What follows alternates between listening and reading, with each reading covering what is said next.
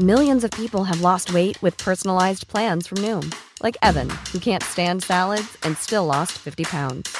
Salads, generally, for most people, are the easy button, right? For me, that wasn't an option. I never really was a salad guy. That's just not who I am. But Noom worked for me. Get your personalized plan today at Noom.com. Real Noom user compensated to provide their story. In four weeks, the typical Noom user can expect to lose one to two pounds per week. Individual results may vary. Heraldo Radio. La HCL se comparte, se ve y ahora también se escucha. Inicia. Las noticias de la tarde con Jesús Martín Mendoza en Heraldo Radio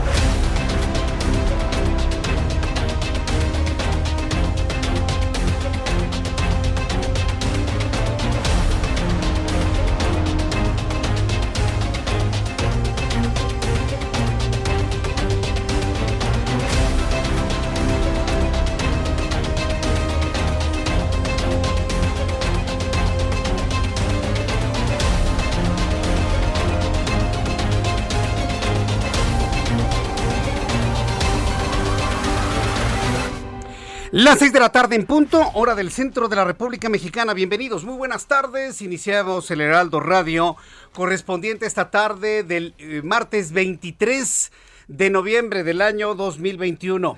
Me da mucho gusto saludarle a nombre de este gran equipo de profesionales de la información. Súbale el volumen a su radio que le tengo la información más destacada, la más importante hasta este momento.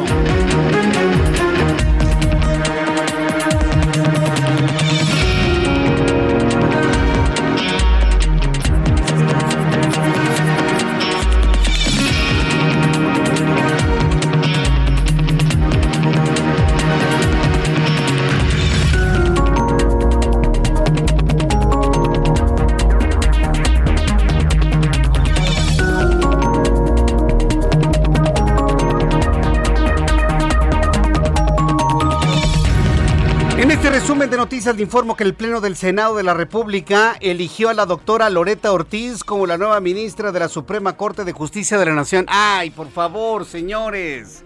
Estaba más que cantado. Es gente de López Obrador, hombre. Estaba más que cantado, estaba más que... Se lo dije aquí. Muchas veces, ¿cuántas veces se lo dije? que va a ser la señora Loreta, que a mí me gustaba que hubiese sido el señor Batis, porque independientemente de que Bernardo Batis estuviese ligado a los gobiernos de López Obrador, pues es un hombre independiente de verdadero pensamiento social. Entonces, ¿cuál es la sorpresa? Estaba más que cantado y más que ordenado que Loreta Ortiz se convierta en la nueva ministra de la Suprema Corte de Justicia de la Nación con un total de 92 votos de 114 que fueron emitidos venciendo así a Bernardo Batis y a Eva de Gives. Loreta Ortiz se convierte en la cuarta ministra en el Pleno de la Corte. Le informo también que el INAI, el Instituto Nacional de Acceso a la Información y Protección de Datos Personales, informó que prepara una controversia constitucional ante la Suprema Corte de Justicia de la Nación en contra del acuerdo presidencial. ¿Qué acuerdo? ¿Acuerdo? Decreto ¿Qué acuerdo ni qué ocho cuartos? Una, la palabra acuerdo significa que todos estemos de acuerdo y eso no es cierto, eso fue una imposición, un madruguete, un madruguete verdadero tal y como se lo hemos dicho. Bueno, pues hoy el INAI informa que va a ir en contra del decreto presidencial que clasifica los proyectos prioritarios como tema de interés público y seguridad nacional, es decir, que no puede ni siquiera, fíjese lo que le voy a decir, el decreto que hoy se publica, bueno, se publicó ayer en el Diario Oficial de la Federación y que entró en vigor el día de hoy, prácticamente inhabilita todos los amparos que se pudiesen generar en contra de alguna de las obras del presidente. ¿Cuáles son sus obras? La refinería subterránea, la base militar de Santa Lucía renovada, porque sigue siendo una base militar y seguirá siendo una base militar. Y bueno, pues el trenecito Maya esas tres obras, si hay alguien que impugne, se ampare, pues resulta que con ese, ese decreto pues no hay amparo que valga. No hay nada que puede estar por encima del derecho de la ley de amparo, del derecho de amparo, que es la única herramienta que tenemos usted y yo para defendernos de los abusos del poder de este, de los pasados y futuros gobiernos.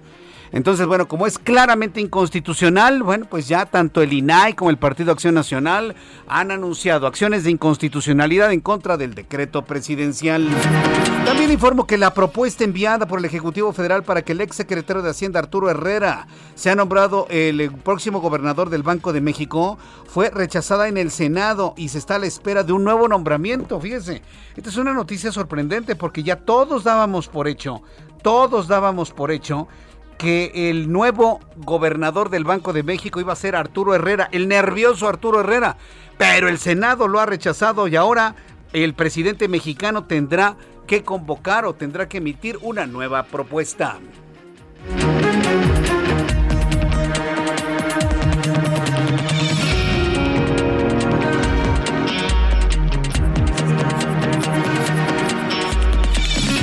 Para que me dé sus opiniones a través de mi cuenta de Twitter, arroba Jesús Martín MX, arroba Jesús Martín MX. Es muy importante que usted me comente qué es lo que opina que pasará con el Banco de México. Parecía que ya todo estaba más que ya acordado, más que establecido, más que acordado, pero no, fíjese nada más Finalmente el Senado de la República ha rechazado la propuesta del presidente mexicano. En más de este resumen de noticias, aquí en el Heraldo Radio le informó que el presidente de la República aseguró que sí es necesario que las Fuerzas Armadas se encarguen de atender la entrega de los medicamentos en el país, tal y como lo han hecho con las vacunas de COVID-19. Ahora una nueva labor para el ejército, ¿cómo la ve?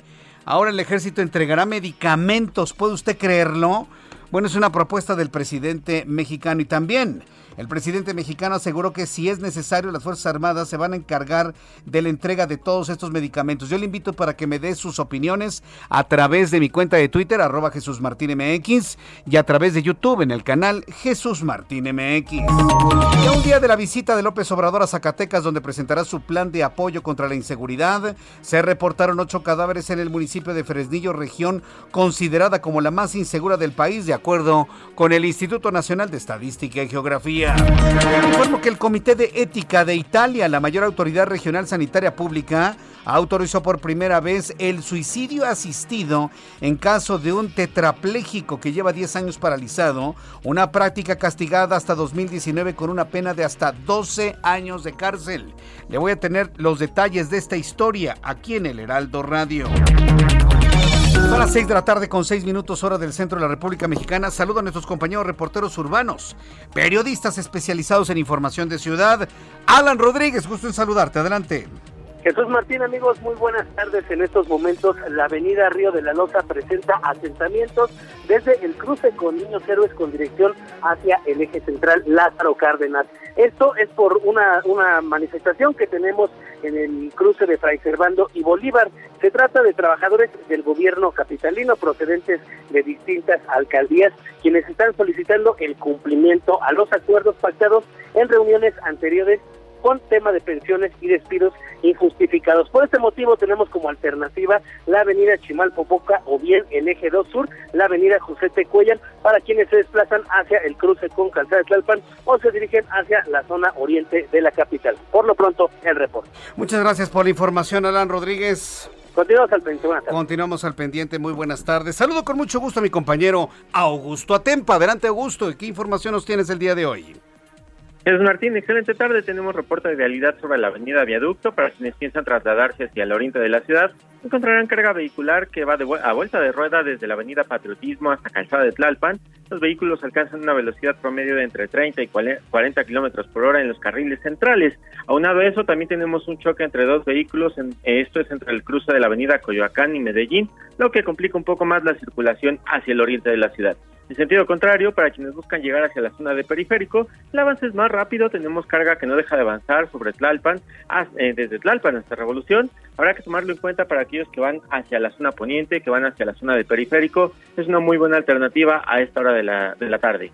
Jesús Martín, reporte. Muchas gracias por la información, Augusto Atempa. Seguimos pendientes. Hasta luego, seguimos pendientes. Todos nuestros compañeros reporteros están en puntos estratégicos del Valle de México para informarle por dónde sí y por dónde no debe circular. Vamos a revisar las condiciones meteorológicas para las próximas horas. Un día como hoy antes, ¿verdad? Un día como hoy, 23 de noviembre de 2021. ¿Qué sucedía en México, el mundo y la historia? Abra Marriola. Amigos, bienvenidos. Esto es un día como hoy en la historia 23 de noviembre.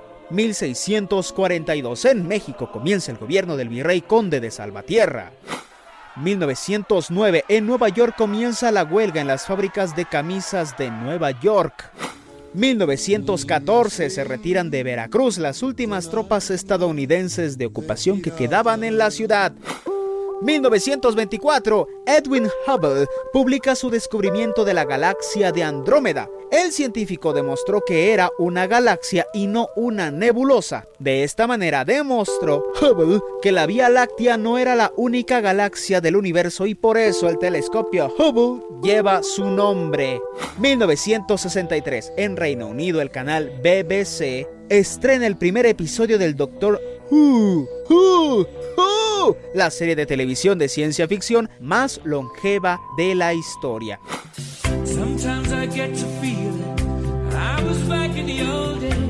Y 1991 en Londres, Freddie Mercury anuncia al mundo que es portador del virus VIH. Además, en México es el Día de la Armada.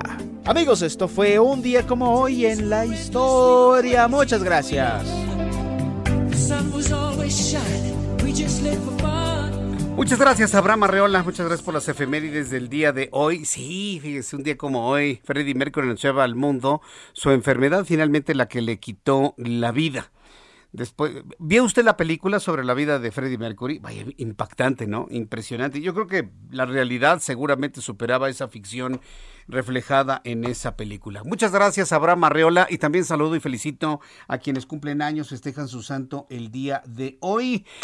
El próximo jueves, le recuerdo, el próximo jueves es Día de Acción de Gracias, y también estaré platicando que ya fíjese que en varias partes de nuestro país hay quienes de alguna manera han adoptado esta buena costumbre de ser agradecidos. Lamentablemente, se lo quiero decir, tristemente la sociedad mexicana no es una sociedad agradecida. Por eso nos va como nos va, por eso somos un país del tercer mundo tirando al cuarto. ¿eh? No somos una sociedad agradecida. Si supiera los beneficios que da en la vida personal y general el darle gracias a quien verdaderamente te ayuda a mostrarte como algo mejor de lo que en realidad eres. Yo creo que si fuéramos agradecidos con todas las personas que han dado mucho de sí para los demás, esta sociedad sería completamente otra. Seríamos una potencia mundial. Pero no, no, no, no. En, México la soberbia es tan grande, la envidia. La envidia. Yo conozco mucha gente muy, muy, muy envidiosa, ¿eh? pero profundamente envidiosa. Si pudiésemos superar la envidia y pudiésemos ser agradecidos, otra cosa sería. Ese es el espíritu del Día de Acción de Gracias. Que los que llegaron invadiendo y conquistando todas las tierras de Norteamérica y que estaban a punto de sucumbir por falta de techo, por hambre, por falta de agua, y que los naturales, los pueblos eh, anteriores a la conquista británica ofrecieron a esos hombres y mujeres, y luego ese agradecimiento por haberme proveído de alimento, de agua, de techo, de lugar. Fíjese lo difícil, ¿no? Que un conquistador tenga que darle gracias a los naturales a los que conquistó. Ese es el espíritu del Día de Acción de Gracias. No es una fecha gringuita, ¿no? Como muchos me dicen, ah, es una gringada. No, no es una gringada. Simple y sencillamente un espíritu que los ha hecho crecer a los primos del norte, ¿eh? El ser agradecidos.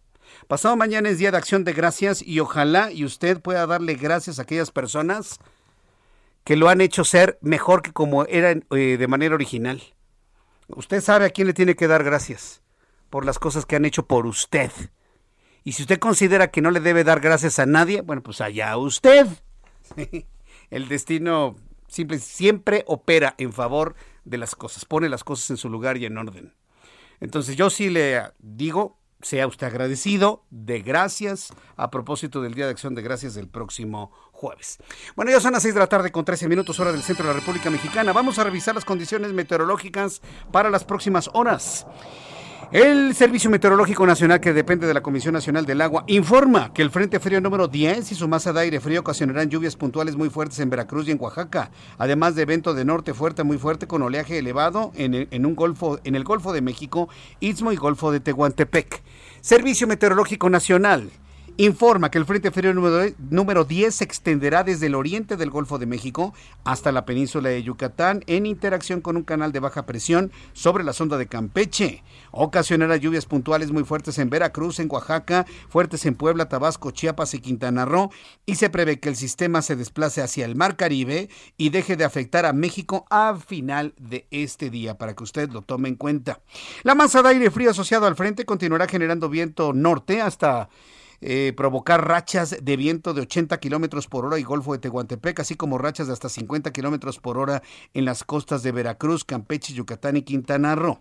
Por otro lado, una vaguada polar en combinación con la corriente en chorro subtropical cruzará el noroeste del territorio nacional, generando vientos fuertes, lluvias puntuales fuertes en Chihuahua, así como intervalos de chubascos en Baja California y Sonora, además de posibilidad de caída de agua, nieve o lluvia eh, engelante, es decir, congelante en la Sierra de San Pedro Mártir en Baja California. Ya con estos elementos atmosféricos le doy a conocer el pronóstico del tiempo para las siguientes ciudades.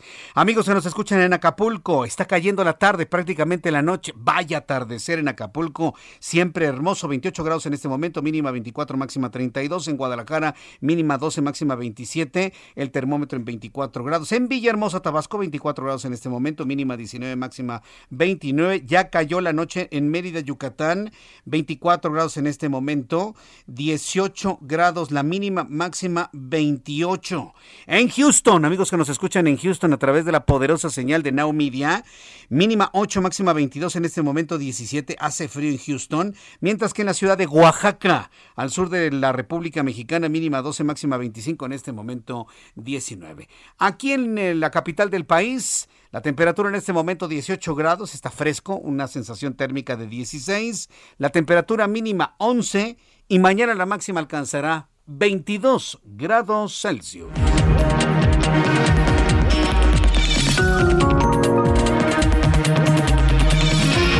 Las 6 de la tarde con 16 minutos, las 6 de la tarde con 16 hora del centro de la República Mexicana. Si usted me está escuchando a través de, de, YouTube, en el canal Jesús Martín MX, yo le invito para que nos escuche también a través de YouTube, canal Jesús Martín MX.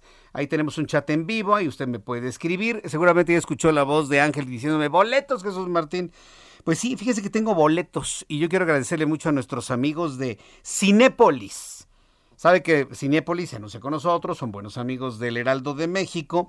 Bueno, pues Cinépolis, nuestros amigos de Cinépolis, ahora que ya se pueden abrir los cines y que usted puede de alguna manera hacerlo con un protocolo muy muy pormenorizado de sana distancia, con el gel, utilizando el cubrebocas, en fin, con todo el protocolo necesario y respetando los porcentajes de afluencia a las diferentes salas, bueno, usted puede disfrutar cine a todo color, en todo sonido, a todo pantalla, como siempre lo habíamos visto. Bueno, Cinepolis nos ha enviado boletos de cine VIP. Sabe que lo VIP significa Very Important Person híjole, cómo no nos gusta en México, ¿no? Ser muy importantes, influyentes, amigos del presidente y no sé qué tanta cosa. Bueno, tenemos cinco pases dobles a las primeras personas que nos envíen un mensaje directo, mensaje directo, ¿eh? A la cuenta de Twitter de Giovanna Torres, que es nuestra coordinadora general de información. Hola, Giovanna, ¿cómo estás? Ahí está Giovanna saludando a todo el público del Heraldo Radio. Bueno, quien le envíe un mensaje directo a Giovanna Torres, nuestra coordinadora general de información, a la siguiente cuenta, arroba Giovas, así con G, con G de, de Giovanna, Giovas-RA, arroba Giovas con V, guion bajo RA, pues se llevará su pase doble para ir al cine. Los pases únicamente para salas VIP en la República Mexicana y solo son válidos de lunes a viernes.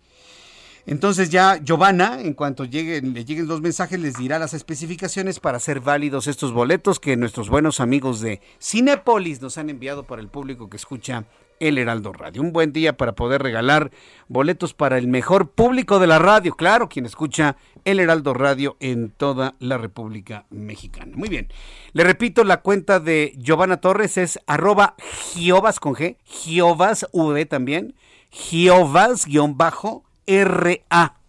Ahí mándele un mensaje directo a Giovanna y ella ya le va a decir cómo puede ser válido este regalo que nuestros amigos de Cinépolis le está entregando a usted. Oiga, se vale, ¿no? Nuestro programa de noticias lo, todos los días le tengo información de política, de economía, de, de, necedades y cosas terribles. Bueno, pues una de cal por las que van de arena, ¿no? Ya una buena, ¿no? Boletitos para ir al cine. Eso me parece justísimo, más que justo, por supuesto. Bien, el reloj marca 6 de la tarde con 19 minutos hora del centro de la República Mexicana. Vamos a revisar la información importante de este día. La atención está centrada en la Suprema Corte de Justicia de la Nación. Hay una vacante para ministro de la Suprema Corte. Y finalmente, los senadores de la República eligieron a quien ya sabíamos, pues es totalmente incondicional de la Cuarta Transformación incondicional del Movimiento de Regeneración Nacional y aguas con los votos de la señora Loreta Ortiz cuando ya esté, haya jurado como ministra de la Suprema Corte de Justicia de la Nación. Lo sabíamos, se lo dije aquí. Va a ser Loreta, aunque a mí me hubiera gustado que hubiera sido el maestro Bernardo Batis. El maestro Bernardo Batis, mire, para que usted me lo entienda, e, es, como... Eh, e, es como los hombres y mujeres emanados de la verdadera izquierda social, del pensamiento social. ¿sí? Entonces, yo en, Bernardo Batis, aunque estuvo muy ligado al gobierno de López Obrador cuando fue jefe de gobierno, yo siempre he visto en don Bernardo Batis un pensamiento independiente, completamente independiente. Y yo creo que ya le tocaba, por edad, por lealtad, por lo que usted guste y mande, le tocaba a Bernardo Batis. Pero no, finalmente eligieron a alguien que siempre va a votar en favor del, de, López Obrador. Ahí sí no me quedo la menor duda, ¿no? Se trata de la doctora Loreta Ortiz, que fue elegida por el Pleno del Senado de la República, por los morenistas en el Senado de la República, como la nueva ministra de la Suprema Corte de Justicia de la Nación, con un total de 92 votos en favor de 114. El resto fueron en contra cumpliendo así con la mayoría calificada que solicita la Constitución para la elección del nuevo ministro.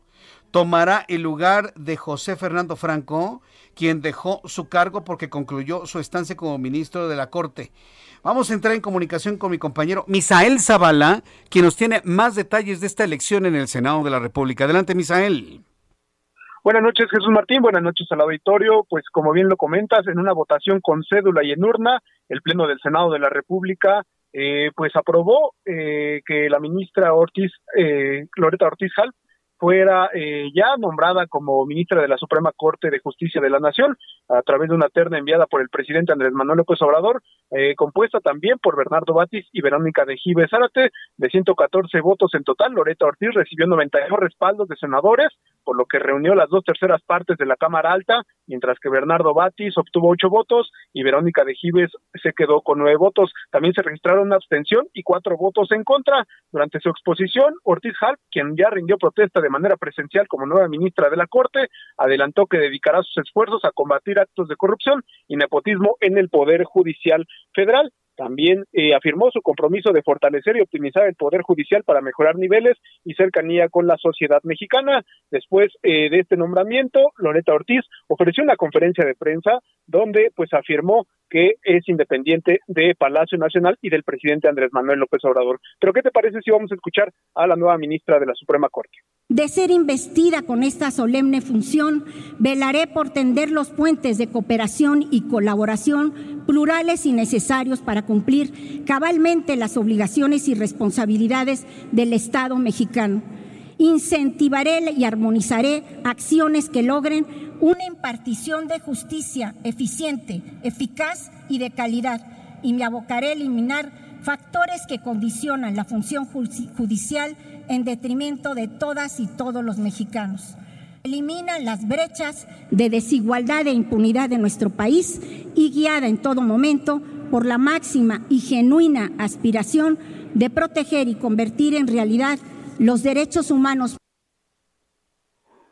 Jesús Martín Loreta se, se convierte en la cuarta mujer en ocupar un, cargo en la Suprema Corte de Justicia de la Nación como ministra de la Corte. En este sentido, la presidenta de la mesa directiva del Senado, Olga Sánchez Cordero, afirmó que México da un salto cuántico en materia de igualdad de género con este nuevo nombramiento. Hasta aquí la información, Jesús Martín. Muchas gracias por la información, Misael. Gracias, buenas noches. Hasta luego, que te vaya muy bien. Efectivamente, Olga Sánchez Cordero, presidenta de la mesa directiva del Senado de la República, celebró la designación de Loreta Ortiz como nueva ministra de la Suprema Corte de Justicia de la Nación. Aseguró que con esto nuestro país se da un salto cuántico en materia de igualdad. Y se gana en la lucha de la paridad de género, ya que con esta integración habrá cuatro ministras. Sánchez Cordero dijo que con esto México ganó hoy. ¿Tienes el audio de Olga Sánchez Cordero? ¿La podemos, ¿La podemos escuchar? Vamos a escucharla. México gana hoy en la lucha por la igualdad, porque la integración de los órganos no tiene por qué olvidar al género femenino. México gana hoy porque la persona electa tiene los elementos suficientes para la independencia y la autonomía en el ejercicio de la magistratura constitucional. México tiene hoy cuatro ministras en el Tribunal Constitucional. Felicito a la ministra electa, felicito a quienes la hemos elegido y felicito a México porque hoy da un salto cuántico en materia de igualdad. Muchas Parece que es lo único que importa, la igualdad. Yo espero que algún día este país transite a que más allá del sexo, porque parece que estamos en una guerra de sexos, más allá del sexo, prevalezca las capacidades y los cerebros, sin importar si sean de hombre o mujer. Esto es importantísimo trascenderlo. Voy a ir a los anuncios y regreso enseguida. Escuchas a Jesús Martín Mendoza con las noticias de la tarde por Heraldo Radio, una estación de Heraldo Media Group. Heraldo Radio, la HCL se comparte, se ve y ahora también se escucha.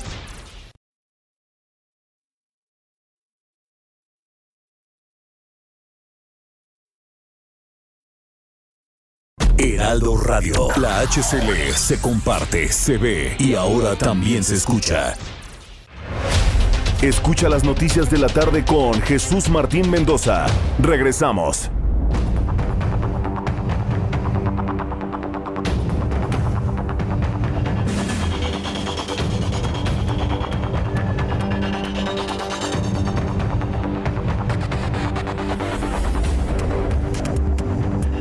Las 6 de la tarde. Ya son las 6 de la tarde con 30 minutos, hora del centro de la República Mexicana.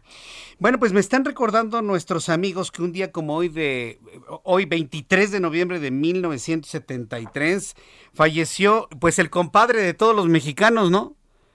José Alfredo Jiménez. Es nuestro compadre, ¿no? Digo, yo creo que en los momentos más dolorosos de la vida, ¿quién, ¿quién no ha cantado, quién no ha llorado con una canción de José Alfredo Jiménez? A ver, todas las personas que me están escuchando a través de la radio, me pueden enviar un mensaje a través de YouTube en el canal Jesús Martín MX. A ver, ¿quién no ha llorado o quién no se ha enojado con una canción de José Alfredo Jiménez a la luz de un, de un caballito de tequila? Dije un caballito, ¿eh? para que luego no digan que estoy fomentando el alcoholismo, no, de ninguna manera. Pero a ver, ¿quién no ha cantado de manera bravía una de nuestro compadre José Alfredo? A ver, súbale el volumen a su radio. Sin que sienta que ya no me quieras Nada me han enseñado los años, siempre caigo en los mismos errores. Otra vez a brindar con extraños y a llorar por los mismos dolores. ¿Sabe cuántos años tenía José Alfredo Jiménez cuando murió? A ver, ¿sabe cuántos años tenía? Tenía 47 años, aunque parecía de 70 pero tenía 47 años, aunque parecía de 74. No, no, no, qué vida, ¿eh? La de José, Alfredo Jiménez, quien murió de cirrosis hepática. Para que, para que vea que sí le entraba, no nada más era de dientes para afuera, sí le entraba al tequilita, por supuesto. Y lo padecía desde hace algunos, algunos, bueno, años atrás, finalmente de su muerte. Y bueno, pues todos recordando hoy al gran José Alfredo Jiménez, ¿quién lo puede olvidar? Hoy, 23 de noviembre que recordamos un año en el que se fue y se convirtió, se convirtió en la leyenda de todos los adoloridos. Que ya no me quieras, nada me han enseñado los años, siempre caigo en los mismos errores. Digo, cada quien que se ponga el saco, ¿no? ¿De qué sirven los años y siempre caigo en los mismos errores? El gran José Alfredo Jiménez. Bueno, cuando son las 6 de la tarde con 32 minutos, hora del centro de la República Mexicana, Pues vamos con los asuntos que se han generado el día de hoy. El presidente de México, Andrés Manuel López Obrador, retiró desde agosto la propuesta que había enviado al Senado para que Arturo Herrera se convirtiera en el gobernador del Banco de México. Miren nada más que escondidito se lo tenía. Todos creyendo que ya para el próximo año Arturo Herrera se iba a convertir en el nuevo gobernador del Banco de México. Y resulta que el propio López Obrador retiró la propuesta allá este, en el mes de, agosto. El, nervioso, ¿no? Arturo Herrera, ¿no? Al que lo regañó N veces en la conferencia matutina. El hombre que se tronaba los dedos, que sudaba, ¿no? Cada vez que se ponía frente al presidente de la República. Bueno, pues el presidente López Obrador retiró desde agosto la propuesta que había enviado al Senado para que Arturo Herrera fuera ratificado como gobernador del Banco de México. Así lo confirmó el líder de la mayoría en el Senado, Ricardo Monreal. ¿Y por qué no nos dijo eso antes, don Ricardo? Ya hubiésemos buscado, ¿no? Alguien más adecuado, ¿no? Como por ejemplo, reelegir al actual gobernador del Banco de México, que sería lo más sensato. Lo más sensato. Pero bueno. El propio Arturo Herrera confirmó el hecho. Dice, con relación a la información que se ha vertido el día de hoy, quisiera confirmar que efectivamente el presidente me informó hace una semana que había decidido reconsiderar mi nombramiento al frente del Banco de México, dijo este martes Arturo Herrera en su cuenta de Twitter. Agosto, septiembre, octubre, noviembre, un trimestre después, un cuarto de año después nos lo dicen. Para que vea ¿eh? que las cosas no son nada más así porque sí, son cálculos políticos finalmente. Entonces Arturo Herrera no será el próximo gobernador del Banco de México. ¿Quién será? Pues no lo sabemos. Hay propuestas muchas. Yo creo que la, la, propuesta más sensata, si al presidente de la República verdaderamente le interesa el bienestar del país, el bienestar de las finanzas personales, la independencia en la economía y en las finanzas, lo más sensato es reelegir a Díaz de León al frente del, Banco de México, desde mi punto de vista. ¿eh? Es lo más sensato. Pero pues a lo mejor lo ve conservador, a lo mejor lo ve adversario, a lo mejor lo ve fifí, a lo mejor lo ve demasiado técnico y pues lo que él quiere es más lealtades que, que técnicos, ¿no? En fin, no lo sabemos. Estaremos muy atentos finalmente de cuáles van a ser los nombres que se van a empezar a mover para el Banco de México. ¿Sabe a quién yo propondría? A Juan Musi como gobernador del Banco de México, uh, yo estoy seguro que lo haría muy, muy, muy bien. Mire, Juan Musi porque es, nuestro amigo, pero ¿sabe a quién pensaría, quién visualizaría como un buen gobernador del Banco de México? Alguien que estuvo en la Comisión Nacional Bancaria de Valores y que después lo perdimos, pero es un tipo muy, muy, muy inteligente. ¿eh? Voy a decir el nombre a ver si por ahí suena y, y entra dentro de las barajas ¿no? que tienen por ahí. Yo visualizaría a Guillermo Babatz. Fue compañero mío en la escuela. Y, lo conozco, ¿eh? y lo entrevisté varias veces eh, en la otra estación de radio, ¿se acuerda? Guillermo Babatz. Es, un hombre profundamente inteligente, es un hombre listo. Y después de que estuve en la Comisión Nacional Bancaria de Valores, como que le perdimos la pista, pero yo creo que valdría la pena revivir el nombre de Guillermo Babatz. Valdría mucho la pena visualizarlo como próximo gobernador del Banco de México. ¿eh? Yo no lo, no lo dudaría ni por un instante. Si yo tuviese la oportunidad de elegir un gobernador del Banco de México, entiéndame, sería Babatz. Sí, pero bueno. Ya veremos finalmente cuál es la propuesta que sale desde el Ejecutivo Federal. Ya que estamos hablando del Ejecutivo, el presidente de México explicó que el decreto para que las obras del gobierno se consideren como asunto de seguridad nacional, hoy lo justificó de esta manera hoy lo justificó de esta manera. Dice que es para agilizar los trámites y para protegerlas contra cualquier cosa que busque frenar los trabajos. A ver, ¿qué buscaría frenar el trabajo, por ejemplo, de una refinería? ¿Para qué nos gastamos tanto dinero en una refinería que a la vuelta de 10 años, 15 años ya va a ser totalmente obsoleta? ¿Qué es lo que la frenaría? Un amparo. Por eso le decía, y precisamente con con nuestros invitados el día de hoy en el Heraldo Televisión preguntábamos, bueno, a mí la parte que me preocupa es que un decreto presidencial esté por encima de la ley de amparo, que entendemos que la ley de amparo finalmente fue creada para defendernos de los abusos o de los excesos voluntarios o involuntarios del poder.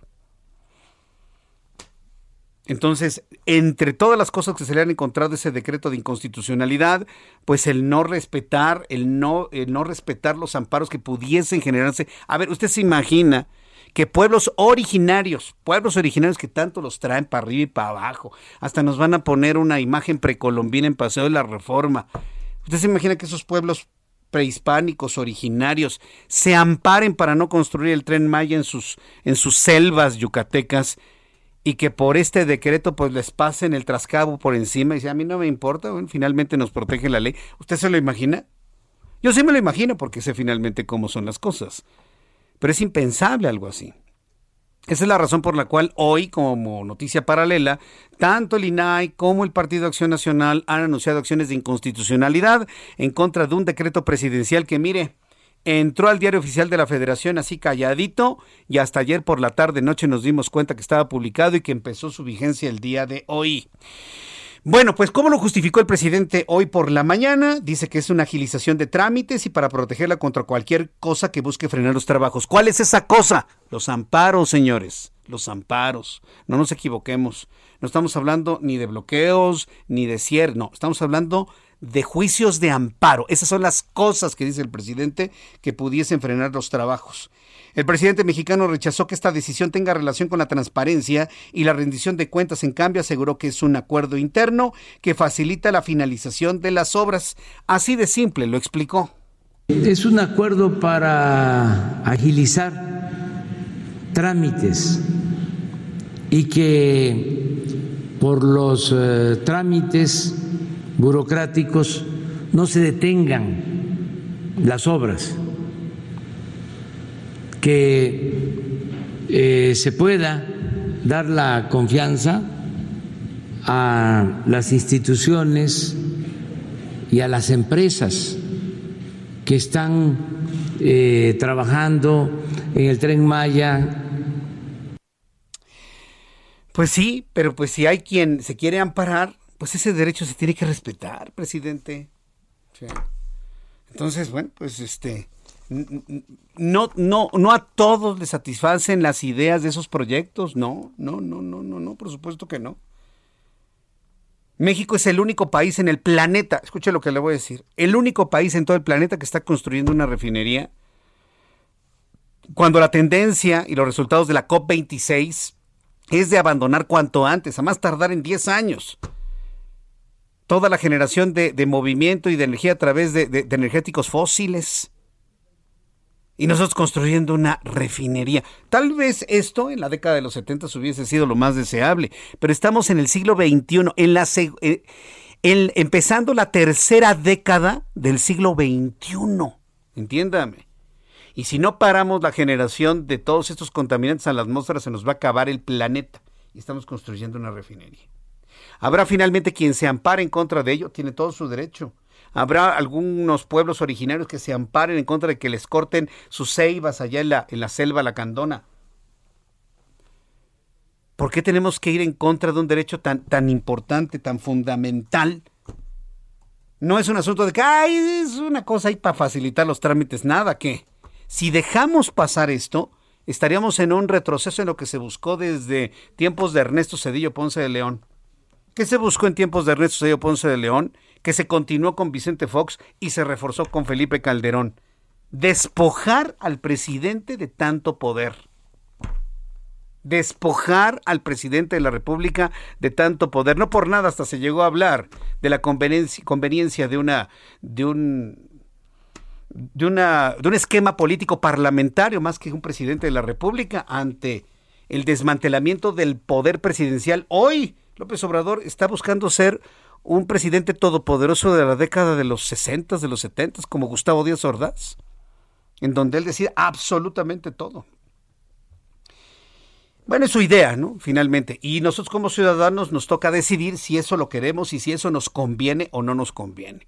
Por lo pronto, en el caso del decreto publicado en el Diario Oficial de la Federación, el Instituto Nacional eh, el INAI, el Instituto Nacional de Transparencia, Acceso a la Información y Protección de Datos Personales, el INAI, hoy informó que prepara una controversia constitucional, sí, una controversia constitucional contra el decreto, no acuerdo, ¿eh? Le llamaron acuerdo, pero ¿qué es un acuerdo? Es un documento en donde todos nos pusimos de acuerdo. Aquí no hay ningún acuerdo. Aquí hay una imposición. Entonces, no le, a ver, INAI, no le llamen acuerdo, eso no es un acuerdo. ¿Con quién lo acordaron? ¿Con quién? ¿Con la ciudadanía? Por favor, por el amor de Dios, demos del término exacto a las cosas. Esto no es un acuerdo. Póngale el calificativo que usted quiera, pero no es un acuerdo. Nadie acordó nada. Fue una imposición publicar el diario oficial de la Federación. Bueno, hoy el INAI informó que va a preparar una controversia constitucional en contra del decreto por el que los proyectos y obras de infraestructura del gobierno mexicano sean considerados de interés político y seguridad nacional. El tren Maya de seguridad nacional. Por Dios santo. El Pleno del INAI determinó ejercer este control constitucional con el cual buscará evitar que las dependencias y entidades de la Administración Pública Federal reserven por seguridad nacional de manera generalizada y anticipada la información relacionada con los proyectos y obras que el gobierno lleva a cabo. A ver, ¿a quién le sorprende esto? A mí no me sorprende. A mí no. Esto ya lo hizo López Obrador cuando fue jefe de gobierno. No por nada dejó en resguardo por más de 15 años toda la información de la construcción de los segundos pisos. Ahora va a decir que no se acuerda. Es la marca de la casa. Pero bueno, aquí para que veas son tiempos distintos, de mayor apertura, de mayor transparencia, de mayor eh, cuestionamiento hacia los actores políticos y de gobierno, en donde, bueno, pues no nada más el INAI, sino también el Partido Acción Nacional van a emitir diversas acciones de inconstitucionalidad en contra del decreto presidencial. Los senadores del PAN exhortaron a la presidencia de la mesa directiva, a la presidenta de la mesa directiva de la Cámara de Senadores, Olga Sánchez Cordero, a presentar una controversia en la Suprema Corte de Justicia de la Nación en contra del Ejecutivo Federal por el decreto de categorizar todas las obras de infraestructura como de seguridad nacional. Pero a ver, las obras de infraestructura como la base militar de Santa Lucía, que seguirá siendo y seguirá siendo una base militar, la de Santa Lucía, eh, la refinería submarina de Dos Bocas y el tren Maya. Esas son precisamente las cosas que quiere blindar el presidente para que nadie le pregunte y fluyan los recursos. Bueno, hoy el PAN le está pidiendo a doña Olga Sánchez Cordero que ella encabece una acción de inconstitucionalidad en contra del decreto presidencial ante la Suprema Corte de Justicia de la Nación. Juren Rementería, quien es el coordinador del PAN en el Senado, dijo que este decreto es inconstitucional porque al declarar las obras como de seguridad nacional se ocultará toda la información y se fomentará la corrupción y los contratos a modo, ha explicado Julen Rementería. Le vuelvo a decir, ¿quién se sorprende de eso? Yo no me sorprendo, eso ya lo vimos, es una historia ya conocida. Cuando se construyeron los segundos pisos en la Ciudad de México, la primera etapa de segundos pisos, la información está resguardada y no se informó. Eran otros tiempos, era otro México, estoy hablando de hace más de 20 años. Entonces, por favor.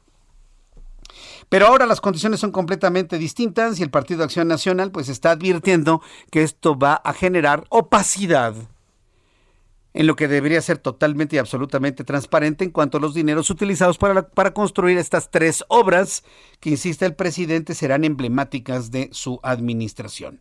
Mientras tanto, el Consejo Coordinador Empresarial vaya tomando nota eh, de las reacciones. Hasta este momento no conozco una en favor más que la del presidente y la de sus legisladores. El Consejo Coordinador Empresarial manifestó su desacuerdo y fuerte preocupación respecto al acuerdo presidencial. Otra vez acuerdo, que no es acuerdo, señores. No lo acordaron con nadie es un decreto, es una imposición. Pues manifestaron su preocupación ante el decreto presidencial sobre la realización de las obras de infraestructura del gobierno, ya que al equiparar los proyectos a este régimen evade diversas normas constitucionales y legales.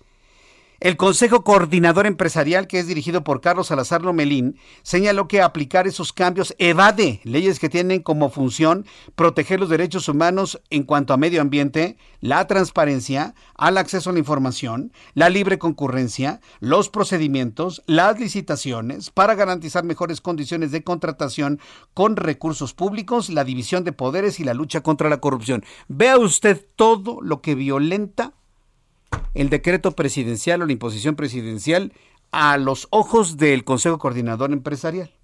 Hay que recordar que Carlos eh, Salazar Lomelín, quien es el presidente del Consejo Coordinador Empresarial, pues siempre está muy preocupado de tener una cercanía, una buena comunicación con el presidente de la República, pero un comentario como este, lo único que va a generar es otra vez un alejamiento, un enfrentamiento, un cuestionamiento, una descalificación hacia el empresariado nacional. Lo va a ver usted mañana, ¿eh? Por supuesto, lo va a ver usted mañana. Son las 6 de la tarde con 47 minutos hora del centro de la República Mexicana. Voy a buscar a Gerardo Carrasco. Todavía no lo tengo en línea, pero mire, estoy invitando a Gerardo Carrasco, quien es socio del despacho Soledad y Carrasco Abogados. Sí, abogado. Vamos a preguntarle a quienes conocen estos aspectos para conocer cuáles son los aspectos de constitucionalidad o de inconstitucionalidad, que bueno, ya vimos tres entidades que han argumentado inconstitucionalidad en este decreto imposición. Uno, el INAI. En segundo lugar, el Partido Acción Nacional del Senado de la República. Y en tercer lugar, el Consejo Coordinador Empresarial. Constitucional y constitucional, decreto presidencial, ¿cuánto tiempo nos vamos a tardar en ello? ¿Qué, ¿Cuánto dinero y sin transparencia y total opacidad van a fluir hacia estos proyectos a partir del día de hoy que entró en vigor este decreto? Bueno, pues le voy a tener todos los detalles más adelante aquí en el Heraldo Radio.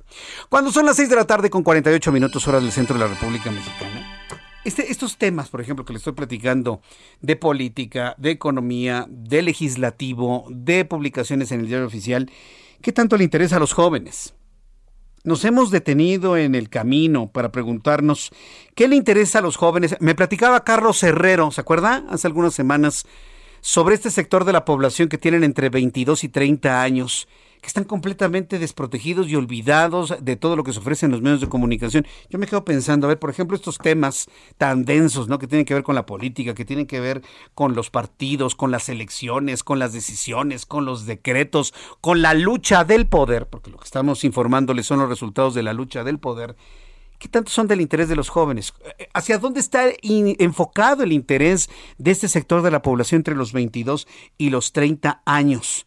Mire, conscientes de ello, conscientes de ello, ya le he invitado a que esté muy pendiente del Youth eh, Economic, Forum junto con el Heraldo de México, que bueno, pues estamos muy contentos finalmente de que ya se acerca la realización de este gran encuentro. Tengo comunicación con Lina Cáceres, ella es vicepresidenta del Departamento Digital de Latin, eh, eh, de Latin We y CEO de Latin World Digital.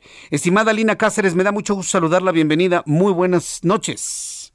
Hola, muy buenas noches. El gusto es mío, Jesús.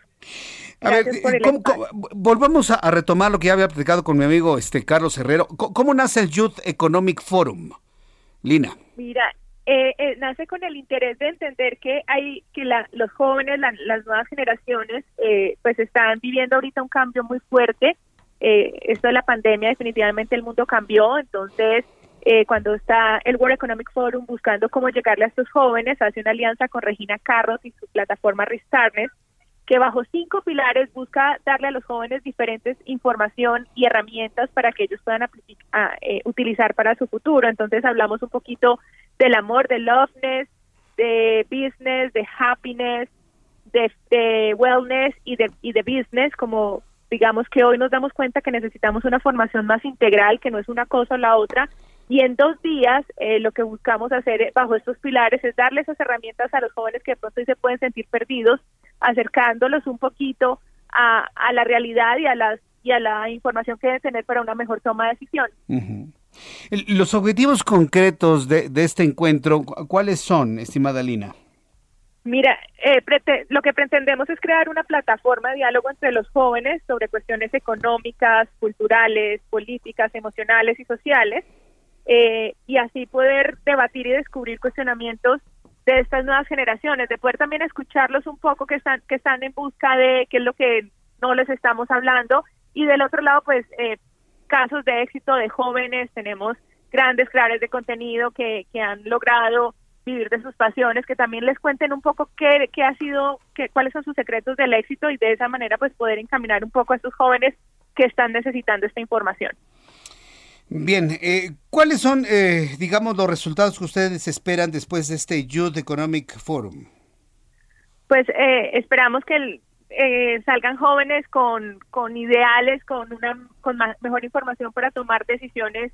Muchos de estos millennials, por así decirlo, ya están en, en, en, en puestos de trabajo donde toman decisiones, donde tienen mucha mayor responsabilidad, entonces poderles brindar las herramientas como tú sabes, hoy en día no basta con ir a una universidad y estudiar cinco años, tenemos que estar renovándonos en información, renovándonos en recursos y el y, este Youth Economic Forum viene a traer esos recursos, entonces van a ser dos días donde eh, de verdad que la información que se va a brindar allí, el conocimiento que se va a compartir allí es bastante importante y, y pues lo que nos interesa es que los jóvenes queden súper conectados, que no sea un, foro que, que, pasó dos días y ya, sino seguir los diálogos y seguir encontrando esas voces, esos cuestionamientos y esas cosas que nos permitan acercarnos más a ellos. Eh, este foro va a ser virtual, va a ser presencial, digo, ahora con esta reapertura de actividades ya uno ya no sabe si es presencial, si es virtual.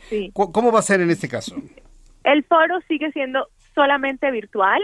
Eh, a través del heraldojeff.com la gente se puede registrar eh, y va a asistir ese día a través de ese link al evento. Es importante que se empiecen a registrar desde ahora para que les llegue toda la información y todo de cómo conectarse. Y será este próximo 30 de noviembre y 1 de diciembre, así que todos súper invitados. Muy bien, repítenos por favor la fecha y cómo el público y los chavos pueden eh, inscribirse y estar en contacto con este Youth Economic Forum. Claro que sí, los esperamos a todos este 30 de noviembre y 1 de diciembre en el, en el, y se pueden inscribir ya mismo en el heraldoyes.com eh, para que les llegue todo su link y se puedan conectar esos dos días y disfruten de estos más de 30 conferencistas que van a estar compartiendo sus fórmulas de éxito, su conocimiento y sé que va a ser una gran herramienta para todos.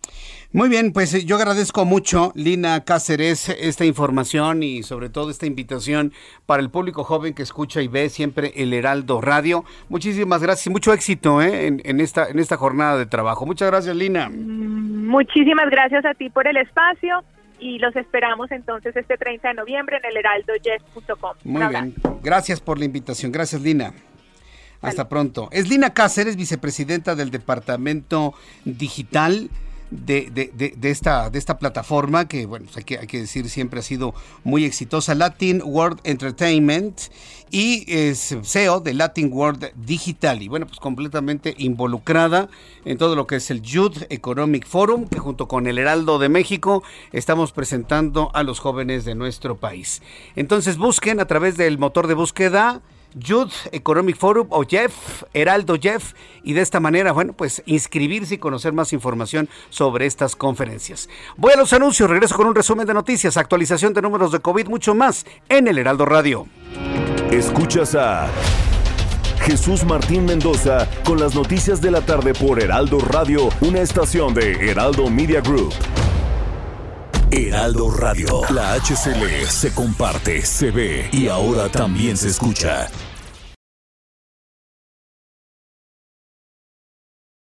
Heraldo Radio 98.5 FM, una estación de Heraldo Media Group, transmitiendo desde Avenida Insurgente Sur 1271, Torre Carrachi, con 100.000 watts de potencia radiada. Escucha las noticias de la tarde con Jesús Martín Mendoza. Regresamos.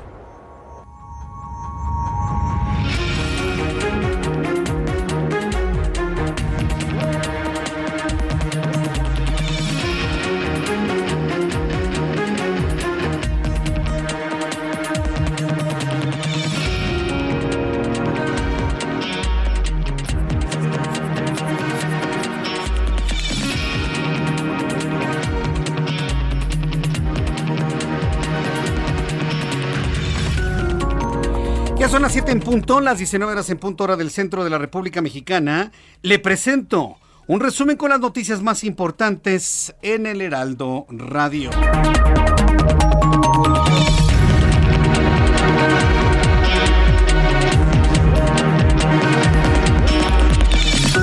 El Servicio Meteorológico Nacional ha informado que para las próximas horas se va a resentir frío, sobre todo en la parte oriente y centro de la República Mexicana.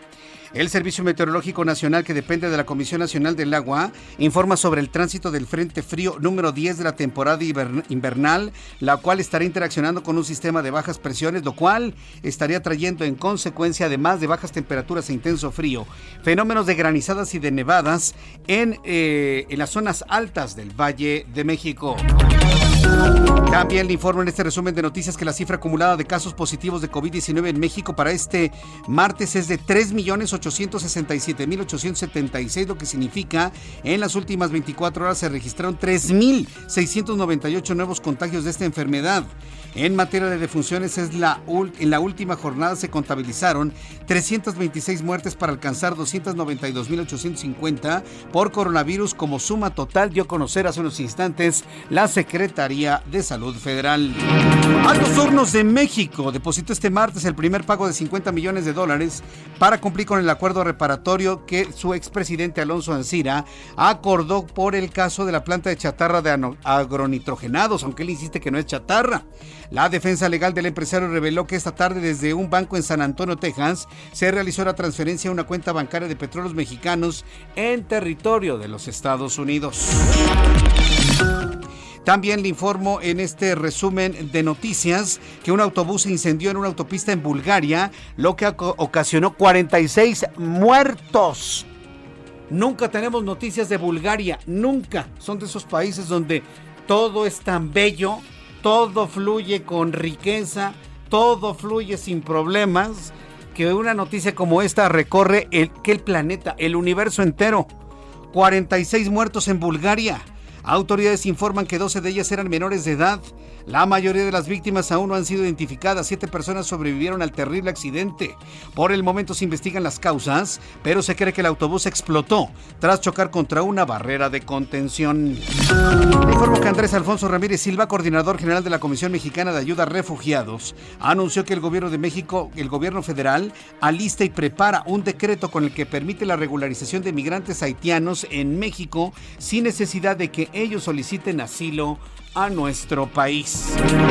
Ni aunque les den casa sin ningún papel, ¿eh? lo va a hacer Estados Unidos, así que no le hagan al cuento. Pero bueno, yo le invito para que me dé su opinión a través de mi cuenta de Twitter, arroba Jesús Martín MX, y a través de YouTube, si usted está de acuerdo que el gobierno mexicano le abra las puertas de par en par a los habitantes de Haití, sin pedirles papeles, así que entren. Es más, yo te, yo te regularizo ¿Usted está de acuerdo que el gobierno de López Obrador le abra las puertas de par en par a los ciudadanos haitianos? Dígamelo con toda franqueza. Twitter, arroba Jesús Martín MX, YouTube en el canal Jesús Martín MX. La misión de observación electoral de la Unión Europea informó que las elecciones regionales en Venezuela se llevaron a cabo en mejores condiciones que en contiendas pasadas. La Unión Europea supervisó por primera vez en 15 años un proceso electoral en Venezuela. La oposición volvió a participar después de cuatro años de ausencia. En Estados Unidos, investigadores clínicos de Harvard alistan la prueba de una vacuna nasal destinada a prevenir y retrasar el progreso de la enfermedad de Alzheimer. Afirman que a lo largo de los últimos 20 años se ha podido desarrollar investigación sobre la enfermedad de Alzheimer que derivó en una vacuna nasal. Ya le he platicado lo que las últimas investigaciones han encontrado. La acumulación de una proteína que se llama beta amiloide. Si esa proteína se le acumula en el cerebro, le da Alzheimer o le puede dar Parkinson, cualquiera de las dos. ¿Cuál es la forma de eliminar el beta amiloide del cerebro? Es decir, la basura del cerebro, lo que no necesitan. ¿Sí lo sabe? ¿Sí se lo platiqué o no se lo platiqué? Bueno, se lo digo en este momento. Dormir bien. Más de ocho horas, nueve horas, dormir bien. Deje el teléfono a un lado, duerma bien, pero no con pastillas. Ah, vaya a una clínica del sueño, duerma bien. Ya está comprobado que dormir bien le ayuda a eliminar las proteínas de beta amiloide que se acumulan en el cerebro, lo que en el futuro le generaría Alzheimer. Usted ya conoce esta información, yo le invito para que me ayude a transmitir a la gente que usted conoce. Son las noticias en resumen. Le invito para que siga con nosotros. Le saluda Jesús Martín Mendoza.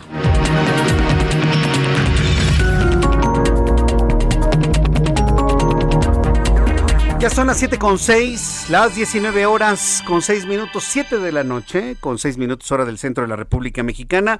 Yo soy Jesús Martín Mendoza y le acompaño con las noticias a esta hora de la tarde, como siempre lo hacemos. Quiero agradecer infinitamente a todas las personas que a esta hora de la tarde pues han hecho ya desde hace más de ¿cuántos años? 22 años.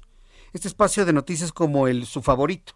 Sí hemos tenido varios nombres y varias casas editoriales a lo largo de todos estos años y en estos 22 empezamos en 1999. Y en estos 22 años, casi 23, siempre ha sido un enorme privilegio poderle acompañar con las noticias a esta hora de la tarde y que haya hecho de este programa el número uno de audiencia. No tengo la menor duda. Nos escuchan en los autobuses, en sus automóviles, en sus casas, en el lugar de trabajo, en los bancos. Sí, ya le he platicado de varios amigos que a esta hora siguen trabajando en los bancos que cerraron a las cuatro, cuatro y media, algunos a las siete y mientras están haciendo sus cierres, bueno, se están acompañando con las noticias del Heraldo Radio. Gracias amigos por siempre preferir nuestro programa de noticias. Nos escucha la clase política, la clase comercial, la clase económica, el empresario mexicano, las micro, pequeñas, grandes empresas. Todos escuchan las noticias en el Heraldo Radio. Todos nos reunimos a esta hora de la tarde en estas frecuencias del Heraldo Radio en la República Mexicana. Se lo agradezco infinitamente. Vamos con nuestros compañeros reporteros urbanos, periodistas especializados en información de ciudad. Alan Rodríguez, qué gusto saludarte, bienvenido. Muy buenas tardes. Jesús Martín, amigos, muy buenas tardes. Ya se normalizó la circulación de la avenida Fray Servando. Teníamos un bloqueo al cruce con Bolívar y esto, pues bueno, ya fue resuelta la situación que estaban demandando. Esto es buena, buenas noticias para nuestros amigos automovilistas que se desplazan hacia la zona de Congreso de la Unión, ya que encontrará circulación constante hasta el cruce con Calzada de la Viga. En su continuación, tenemos asentamientos frente a la sede de la alcaldía Venustiano Carranza para quienes se incorporan hacia el eje 3 Oriente la avenida Francisco del Paso y Troncoso y se dirigen hacia la zona de la avenida Oceanía. Mucha paciencia y también precaución, ya que al bajar del distribuidor vial el avance hacia el circuito interior es a vuelta de rueda. Por lo pronto, el reporte. Muchas gracias por esta información, Alan Rodríguez. Continuamos al pendiente. Buenas tardes. Saludo con mucho gusto a mi compañero Augusto Atempa. Adelante, Augusto. Gusto en saludarte. Martín, te platico que tenemos movilización de servicios de emergencia y también elementos de la Secretaría de Seguridad Ciudadana en las calles de Iztapalapa, esto es en la colonia Ejército de Oriente, justo en la esquina de la calle Brigada de Carvajal y Manuel Salazar, y es que un sujeto acudió a una peluquería, se estaba cortando el cabello cuando otro hombre lo interceptó en dicho negocio y le disparó la cabeza. Lamentablemente, esta persona de aproximadamente 30 años pierde la vida en el lugar. Ya se encuentra el Ministerio Público en el sitio para iniciar las primeras indagatorias y resolver el móvil de este crimen. Por lo pronto, pues las calles eh, locales de esta colonia, Ejército de Oriente, que vuelvo a mencionar, es Brigada de Carvajal y Manuel Salazar, se encuentran cerradas a la circulación mientras se realiza toda esta investigación. Por supuesto, nosotros vamos a continuar más al pendiente sobre este asunto que te acabo de relatar. Jesús Martín, mi reporte. Muchas gracias por esta información, Augusto Atempa. Buenas tardes. Hasta luego, que te vea muy bien. Son las 7 con 9, las 19 horas con 9, para que vaya usted revisando su reloj. Es la hora del centro del país. Si usted me escucha en la península de Yucatán, súmele una hora. Si usted me escucha en la hora de la montaña, son las 6 de la tarde con 9 minutos. Me escucha usted en el Pacífico, 5 de la tarde con 9 minutos. Saludos a nuestros amigos en Tijuana, Baja California, en San Diego, California. Nos escuchan muchas personas en San Diego que sintonizan a través del 1700 de amplitud modulada. Todas las noticias de México, allá en los Estados Unidos. Bien, pues en una de las informaciones que nos ha sorprendido muchísimo tiene que ver con los abusos de autoridad que se conocieron en Tlajomulco de Zúñiga, esto en el estado de Jalisco eh, hay que decirlo con toda claridad, nos ha verdaderamente sorprendido este, este asunto que ya le presentaba en nuestra emisión del Heraldo Televisión. Tengo comunicación en estos momentos con Adriana Luna, nuestra compañera reportera, eh, corresponsal, periodista allá en Guadalajara, Jalisco. Estimada Adriana, qué gusto saludarte, bienvenida, buenas tardes.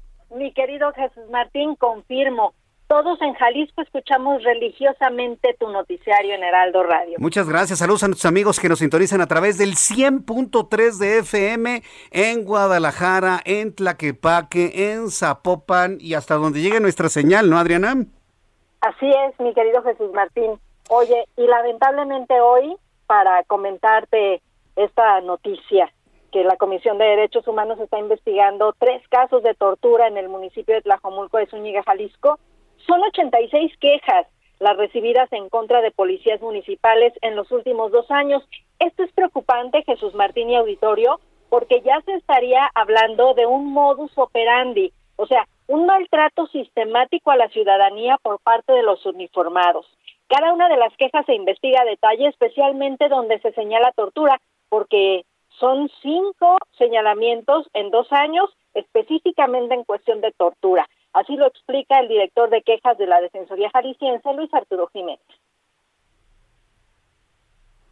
Tenemos la obligación de investigar la veracidad del dicho de que haya sucedido. A lo mejor solo son lesiones, pero puede ser también que sí haya, haya incidido en la presión para autoincriminarse, que es el concepto que diferencia lesiones de tortura. 86 quejas contra policías, 5 por tortura en dos años. Además, al hacer un comparativo, las quejas no bajan, lo que es un llamado de atención directo para el alcalde Salvador Zamora, porque no está permeando esta supuesta capacitación a los elementos y al parecer la falta de respeto a los derechos humanos y a la integridad de las personas ya es por default en un municipio que encabeza la lista de homicidios dolosos, de inhumaciones clandestinas, de extracción ilegal de ductos de petróleos mexicanos. Y no hay que olvidar, Jesús Martín, y al auditorio, recientemente Derechos Humanos emitió la recomendación 150-2021, dirigida específicamente al alcalde Salvador Zamora y al comisario de seguridad, cuando se confirmó que un policía le arrebató la vida a un hombre, lo dejó morir en, en brazos de su madre tras recibir un balazo lamentablemente de manos de un policía. Ay, pues, eh, ¿quién puede poner orden? ¿Quién puede regresar la tranquilidad a esa zona del estado de Jalisco? Esa es la pregunta, Jesús Martín, porque se supone que uno de los principales derechos que tenemos como jaliscienses y como mexicanos es a la integridad física. Y lamentablemente las personas que se supone que están encargadas de cuidarnos, pues al final de cuentas torturan a las personas que señalan de haber cometido algún delito. Mm. Vaya, pues eh, estaremos atentos de ello. Adriana, muchísimas gracias por esta información. Les mando un fuerte abrazo, que descansen, buenas noches. Gracias, hasta luego, que te ve muy bien, buenas noches. Adriana Luna, nuestra corresponsal allá en Guadalajara, Jalisco, y aprecio de verdad muchísimo que nos escuchen en esta parte del país a través de nuestras frecuencias del Heraldo Radio. Tengo comunicación en estos momentos con Juan Musi, analista financiero, a quien yo le agradezco como siempre. Estimado Juan, el que nos tomes la comunicación el día de hoy. Bienvenido Juan, como todos los martes. Mi querido Jesús Martín, te la tomo hoy y siempre, y lo sabes. Muy buenas noches. Yo, lo sé, siempre es muy generoso, mi querido Juan. Oye, hoy, hoy tu análisis es, obligadísimo, man, porque mira qué guardadito nos lo tenían, que López Obrador quitó la propuesta de, de Arturo Herrera para dirigir el, el Banco de México ya, ya nos había, ya habíamos superado, ¿no? El dolor de que no siguiera Díaz de León. Y ahora resulta que no está Arturo Herrera. ¿Qué, es lo que viene? ¿Y esto de qué manera puede generar algún tipo de desconfianza en la economía, en los mercados, en nuestra imagen hacia afuera? ¿Cómo lo estás viendo tú, Juan? Pues mira, sí, es una... Hoy para mí puede ser una noticia muy buena o puede ser otra vez una fuente de preocupación. ¿Por qué puede ser una fuente de preocupación? Primero te quiero decir, pues porque no sabemos con ahora la no llegada de Arturo Herrera, quién pueda proponer el presidente y quién pueda suceder a Alejandro Díaz de León. Y mal que bien, Arturo Herrera, que iba a ser el primer presidente en presidir o el primer gerente general en presidir la Junta de Gobierno en Banco de México, sin haber trabajado y tenido experiencia previa en el Banco de México, pues por lo menos tenía una formación técnica y académica y un desempeño en el campo profesional como subsecretario y secretario de Hacienda, pues que te hace inferir que por parte del conocimiento técnico podría realizar un buen trabajo, como lo está realizando, por ejemplo, Christine Lagarde en el Fondo Monetario Internacional después de haber presidido el Banco Central Europeo, cuando tampoco nunca había presidido un, instituto de, de finanzas o de financiación global como lo es el Fondo Monetario Internacional. Entonces, la capacidad técnica que tiene Arturo Herrera para poder haber desempeñado el cargo de banquero central parecía tener tranquilos los mercados. Y bueno, pues hoy la, la mala noticia puede ser que pues ni Arturo Herrera ni Alejandro Díaz de León y a ver a quién proponen. Y espero que no sea Tatiana Cloutier o la señora Nale porque entonces la cosa se pondría muy complicada. Y, y, lo digo con todo respeto pues porque es gente que no tendría en un momento dado la calificación, la preparación, la experiencia para poder presidir algo tan serio como lo es el Banco Central.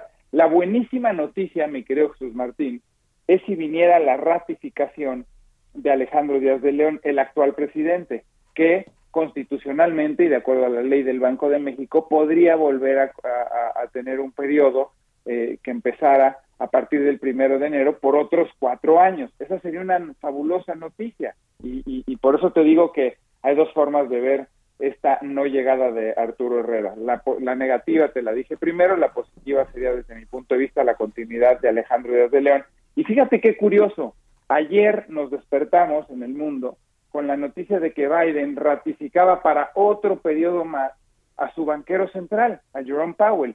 Entonces, ayer que Jerome Powell dice, voy a dejar otro periodo más a Jerome Powell y a Lisa Brainard, a quien yo había propuesto pudiera suceder a Powell a partir de febrero del año entrante, la voy a dejar de vicegobernadora y le vamos a dar una extensión de su periodo a Jerome Powell. ¿Qué puede haber sido lo que sopesó Powell y por lo que dice voy a apostarle a la continuidad? Pues porque ha visto que Powell ha sido un buen banquero central, ha visto que el momento que estamos viviendo en la economía es muy complicado y estamos lidiando por todos lados con inflaciones muy altas, mejor dejar a alguien con experiencia, y también ha visto una extraordinaria gestión cuando en Estados Unidos, de manera coordinada con el Tesoro, salieron a apoyar a la economía norteamericana, concretamente con los apoyos para el COVID. Creo, creo y quiero bien pensar, mi querido Jesús Martín y a nuestro querido auditorio, quiero bien pensar que de alguna u otra forma, independientemente a la especulación de si se peleó o no se peleó con Herrera, si Herrera va por una gobernatura, pura especulación que no nos consta y no sabemos todavía cuál es la verdadera razón, pero quisiera yo especular a que el presidente López Obrador también le está apostando igual que le apostó Biden a la continuidad de Jerome Powell en un momento complejo y cuando ha demostrado ser competente, pues que está haciendo exactamente lo mismo aquí en México. Ojalá y así sea. Pero así como ya sabemos que no llega Herrera, Todavía no tenemos confirmación de que se le va a dar una extensión de periodo a Díaz León, que insisto sería maravilloso. Es lo que te puedo decir al respecto y no sé si, tengas alguna duda de tiempo de algo más, pero así así veo las cosas, mi querido Jesús Martín. oye, este, precisamente eso comentábamos al inicio del programa, ¿no? Que, que, que, la sensatez indicaría pues una continuidad de Alejandro Díaz de León al frente del Banco de México. Pero ¿tú crees que eso lo haga el presidente de la República?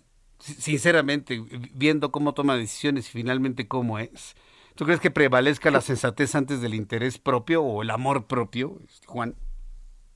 Por eso te decía, me gustaría pensar, me gustaría soñar, pero, pero no, francamente, francamente pienso que no. Entonces, pues sí, sí me quedo preocupado porque habrá que esperar y ver ahora quién proponen.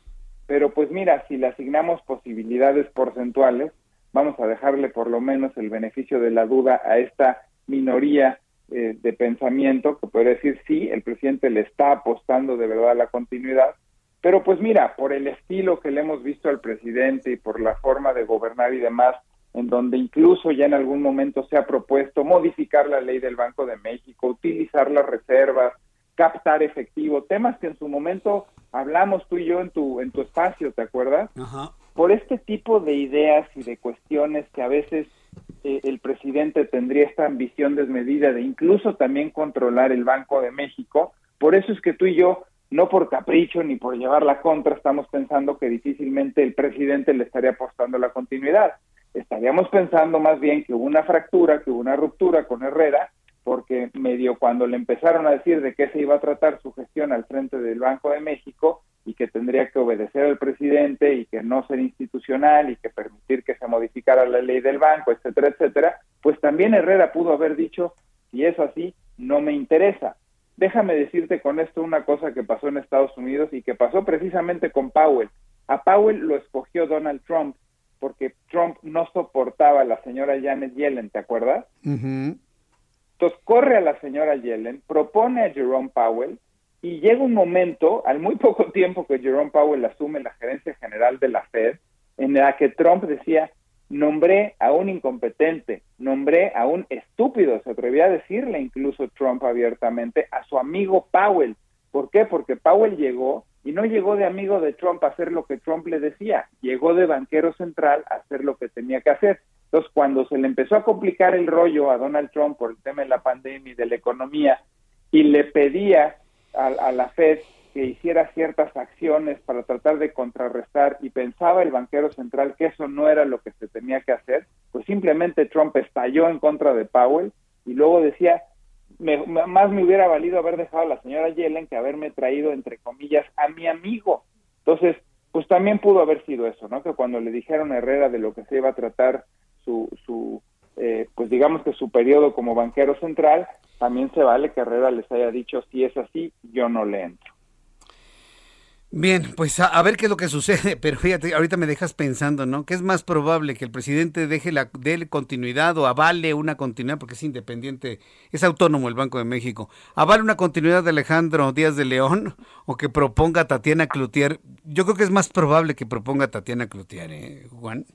No, eso sí sería terrible, la verdad, eso sí sería terrible, porque eso equivaldría a poner un ingeniero agrónomo al frente de una compañía de petróleo, ah. pues poner a Tatiana, a Tatiana Cloutier al frente del Banco Central, eso sí sería terrible.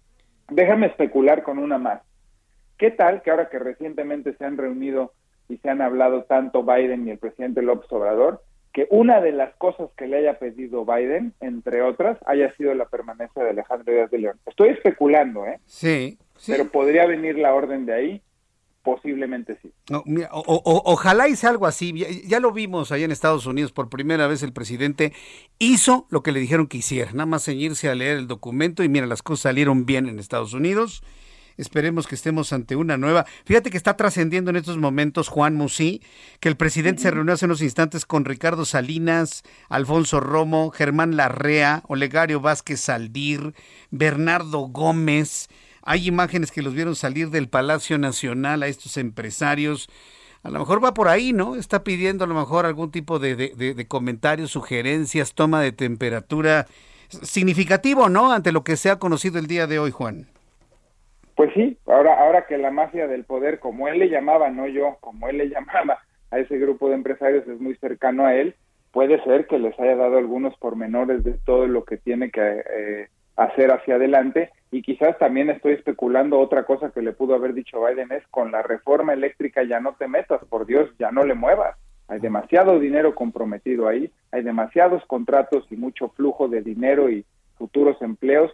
Y la certeza jurídica, eh, pues que en teoría nos daba el invertir en México, la estás destruyendo con el aeropuerto, con las refinerías, con la no llegada de ciertos eh, negocios al país eh, en fin, estoy especulando también, mi querido Jesús Martín, pero ojalá y por ahí vaya, que haya sido más bien un jalón de orejas de, Estados Unidos y que, entre otras cosas, le hayan pedido la continuidad del banquero central, que, por cierto, ante la comunidad internacional, el Banco de México tiene mucho prestigio y lo ha hecho muy bien. ¿Por qué mover o por qué eh, corregir algo que va tan bien como es el Banco de México? Fíjate, de, todas las reacciones sobre el tema de Arturo Herrera, hay quien está mediatizando lo que tú ya habías dicho en nuestro programa de noticias, que habrían bajado a Arturo Herrera porque no cumplía con al menos cinco años de experiencia en cargos de alto nivel en el sistema financiero. Tú fuiste el primero que dijiste esto aquí en el Heraldo Radio y parece que esa, parece que esa es una de las razones por las cuales el presidente decidió bajar a Arturo Herrera. ¿Cómo lo ves? Pues eso querría decir entonces que no puede llegar Tatiana Clutiero Rocional. Ah, nos debería dejar tranquilos. Si ya me dejaste calmado, sí. Exacto. bueno, oye Juan, danos rápidamente tu cuenta de Twitter antes de que la computadora haga de las suyas.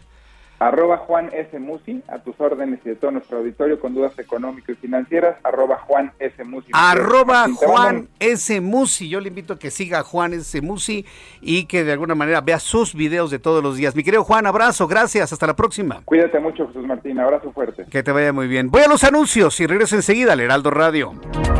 Escuchas a... Jesús Martín Mendoza con las noticias de la tarde por Heraldo Radio, una estación de Heraldo Media Group. Heraldo Radio, la HCL se comparte, se ve y ahora también se escucha.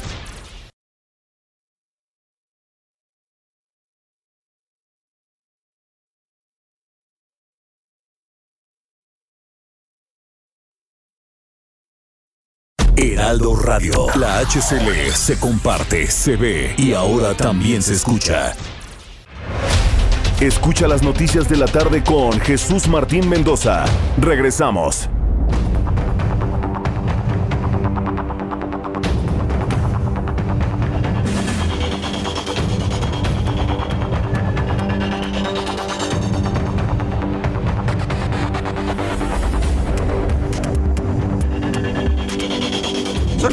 Media, las 19 horas con 30 minutos, hora del centro de la República Mexicana. Vamos a continuar con la información aquí en el Heraldo Radio.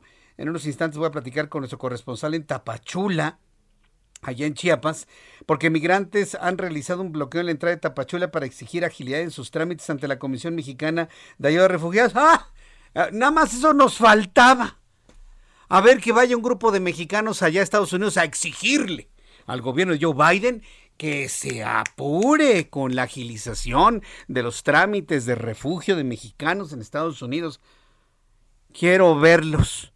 Quiero. Ahora resulta que aquí viene un haitiano, aquí a México se mete un salvadoreño, aquí se mete un guatemalteco. Saludos a nuestros amigos allá. Eh, algunos le dicen hermanos, yo pienso que son hondureños, salvadoreños, guatemaltecos. Se meten a la mala, tiran la puerta, patean a nuestros policías y todavía nos truenan los dedos para que nos apuremos en los trámites que ellos quieren. ¿Qué le parece? Y eso no discrimina, eso no es eh, xenofobia, nada, nada, nada. Simplemente yo me pregunto, ¿de verdad el gobierno de Obrador va a permitir eso? Que esta gente de, Centroamérica, bajo el argumento que usted quiera, violencia, inseguridad, hambre, falta de trabajo, la razón que usted quiera, les da derecho, uno, para tirar, para abrir la puerta a patadas de México. Meterse de manera ilegal. Pasar por encima de la autoridad. Golpear a nuestros policías.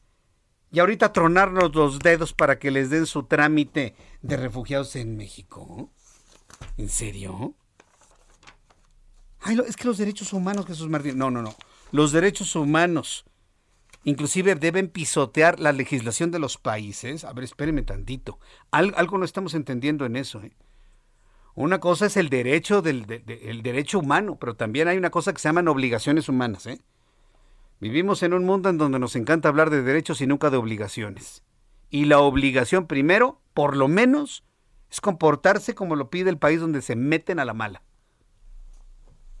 Nadie lo dice, yo sí lo digo. Pues, ¿Cuál es el problema?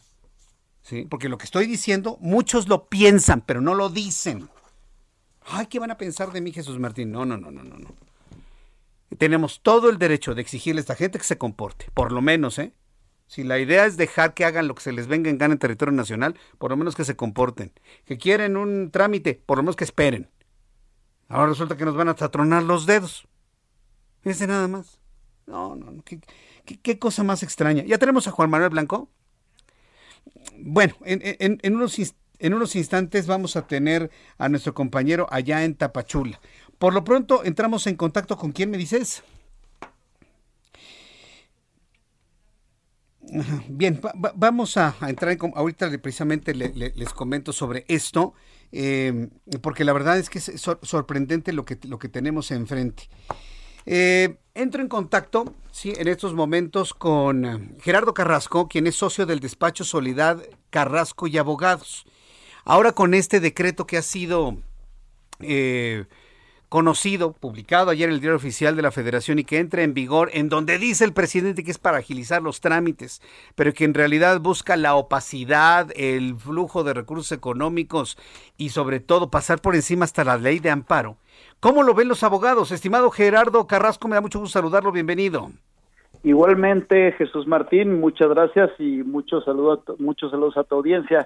Pues evidentemente es algo que se ve muy mal desde este lado.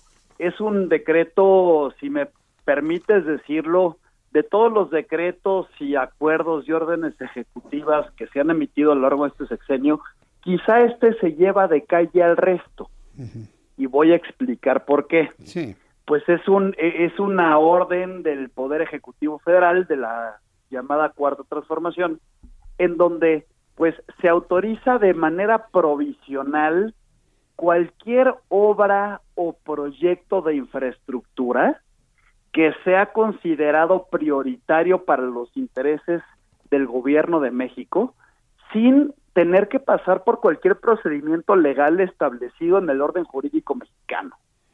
Y si me permites, Jesús Martín, poner un ejemplo al absurdo para que también eh, pueda ilustrarlo al, auditorio, pues es como si mañana el presidente de la República quiere hacer una nueva refinería, pero ahora en el bosque de Chapultepec.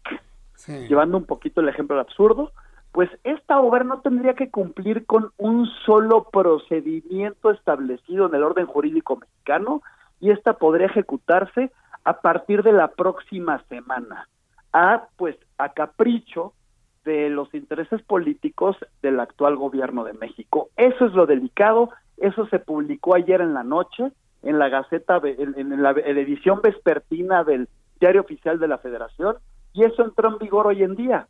Establece una obligación a cargo de todas las autoridades del Poder Ejecutivo Federal para autorizar provisionalmente cualquier obra en los próximos cinco días que tenga que ver con los intereses del gobierno de México.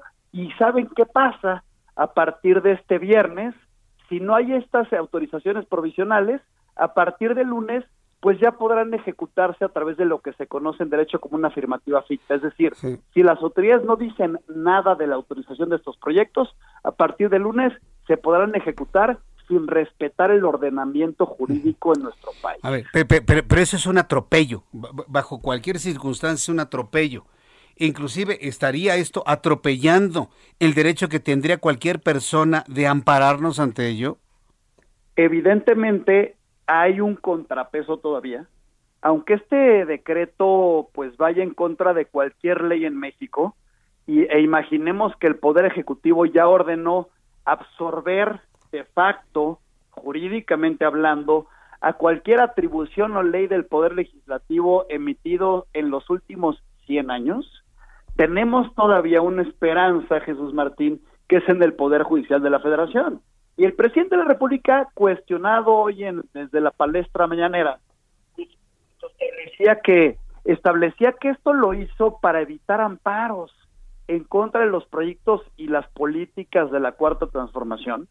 Pero desde mi punto de vista, esto incluso le viene contraproducente al presidente de la República, porque pues cualquier proyecto autorizado provisionalmente con base en este decreto del día de ayer, pues estará sujeto a todo escrutinio judicial en caso de dos cosas.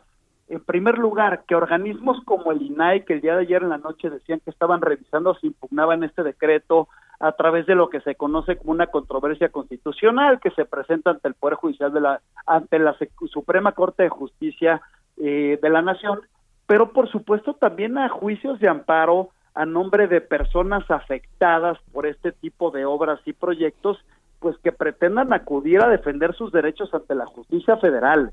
Pero lo realmente preocupante es que se pone el pretexto de seguridad nacional hoy en día que está muy de moda el uso de las Fuerzas Armadas para acciones y proyectos que no tienen que ver con la defensa del país, ¿no?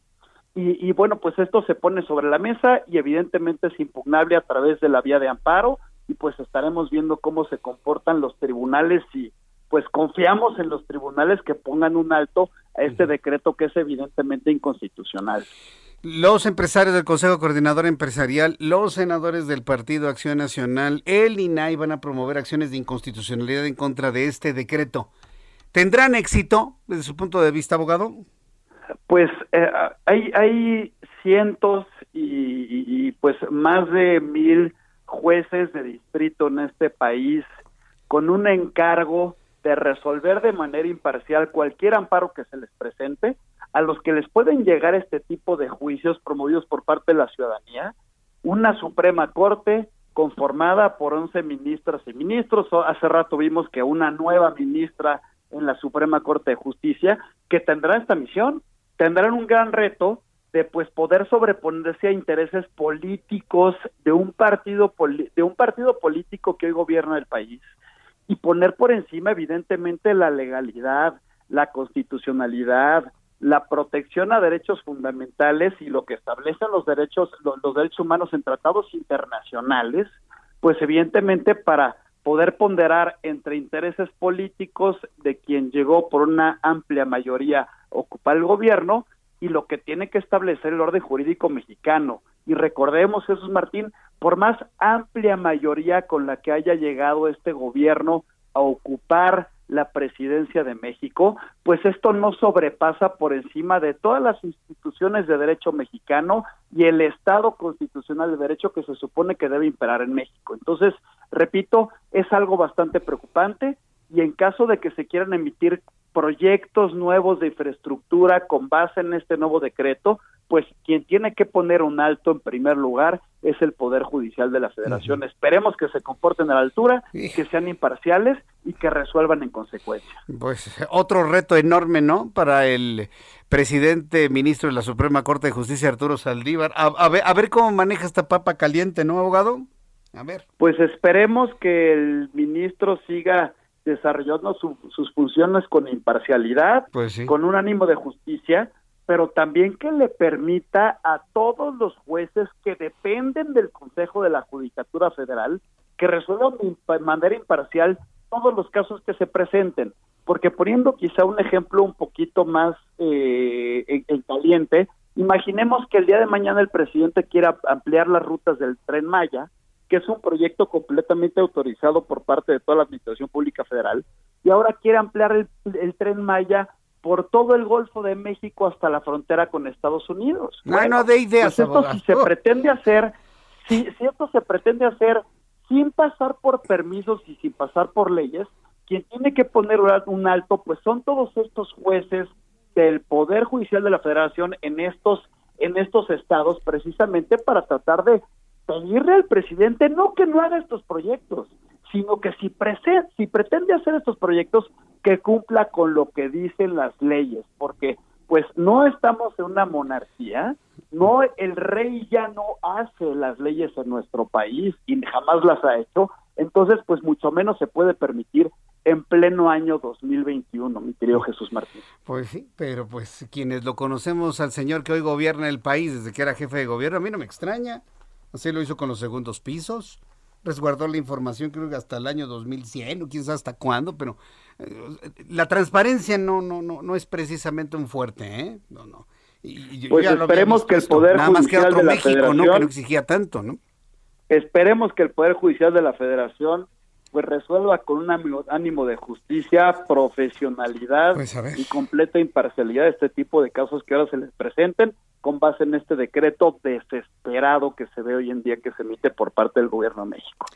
Abogado, yo le agradezco mucho que me haya tomado la comunicación y estaremos muy atentos de todas las acciones de inconstitucionalidad que van a llover a raíz de este decretazo, como algunos, bueno, he visto hasta en las redes sociales llamados a salir a las calles y no regresar a casa hasta que esto se, se pare, imagínense nada más. Esperemos que el ánimo no, no, no, se, no se desborde. Gracias por este tiempo, abogado. Y estaremos nosotros a sus órdenes para seguir charlando con ustedes y con su audiencia. Les mando un abrazo. Un abrazo, gracias. Es Gerardo Carrasco socio del despacho Soledad y Carrasco Abogados, que nos ha dado su, comentario de opinión al decreto, al que no es acuerdo, ¿eh? A ver, señores, ¿qué es la palabra acuerdo? Acordar algo, ¿qué es un acuerdo? Es un diálogo, es el resultado de un diálogo. Aquí no ha habido diálogo de ninguna índole, ¿eh? aquí ninguno. Aquí simplemente es la voluntad de una sola persona, de un decreto, las cosas se hacen así. ¿Por qué? Porque lo digo yo. Y creo que eso ya lo habíamos superado en México. ¿eh? Eso ya lo habíamos superado en México. Ya los presidentes no decían las cosas en como yo digo. Mm, mm. Y quien diga lo contrario, miente con todos sus dientes, como decía mi abuela. Miente con todos sus dientes. Ya los presidentes no podían hacer lo que se les venía en gana, ¿eh? Y mire ahora el retroceso que tenemos. Vamos a ver, hay que darle tiempo al tiempo, ¿eh? Hay que darle tiempo al tiempo, ya que finalmente está en el diario oficial de la Federación, está en vigor, bueno, pues es el momento de iniciar con los procesos de inconstitucionalidad. Son las 7.44 hora del centro de la República Mexicana. Hay un asunto que tiene que ver con la salud. Bueno, COVID-19 rápidamente.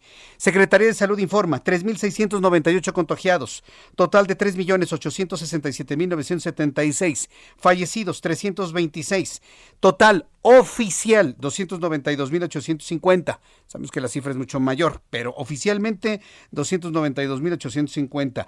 Índice de letalidad no se mueve del 7.57% y así se ha mantenido en las últimas tres semanas. Les decía que en materia de salud estamos muy enfocados en el COVID-19, en la enfermedad, en la vacunación y nos hemos olvidado de otros problemas graves en nuestro país. Uno de ellos tiene que ver con la obesidad pues siguen algunos especialistas preocupados por el tema de la obesidad. He contactado con el doctor Ramiro López Elizalde, director normativo del ISTE, para preguntarle del programa 3x1, que es un programa que está anunciando el ISTE para combatir la obesidad con una alimentación balanceada, evitando bebidas azucaradas y sobre todo actividad física. Doctor López Elizalde, gracias por tomar nuestra llamada. Bienvenido, muy buenas noches. Muy buenas noches.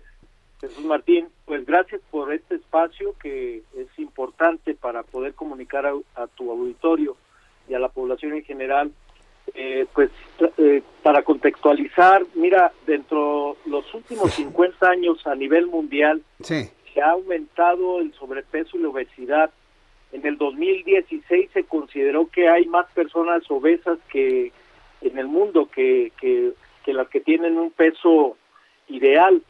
Eh, este tema es sumamente importante porque siempre cuando no se controla esto nos termina por cobrar la factura. Y esto nos lleva, el, sobrepeso y la obesidad en México, por ejemplo, nos lleva a trastornos eh, cotidianos como la diabetes mellitus y la hipertensión arterial. Se estima que en nuestro país existen más de 13 millones de diabéticos. Mm. Es decir, es un, porcentaje muy importante, de tal manera que esto en unos pocos años, si no se controlan estos pacientes, van a terminar en problemas como insuficiencia renal, vamos, van a terminar con problemas de, de visión, 50% terminan perdiendo la vista, uno eh, de estos aproximadamente el 50% desconoce que padece la enfermedad.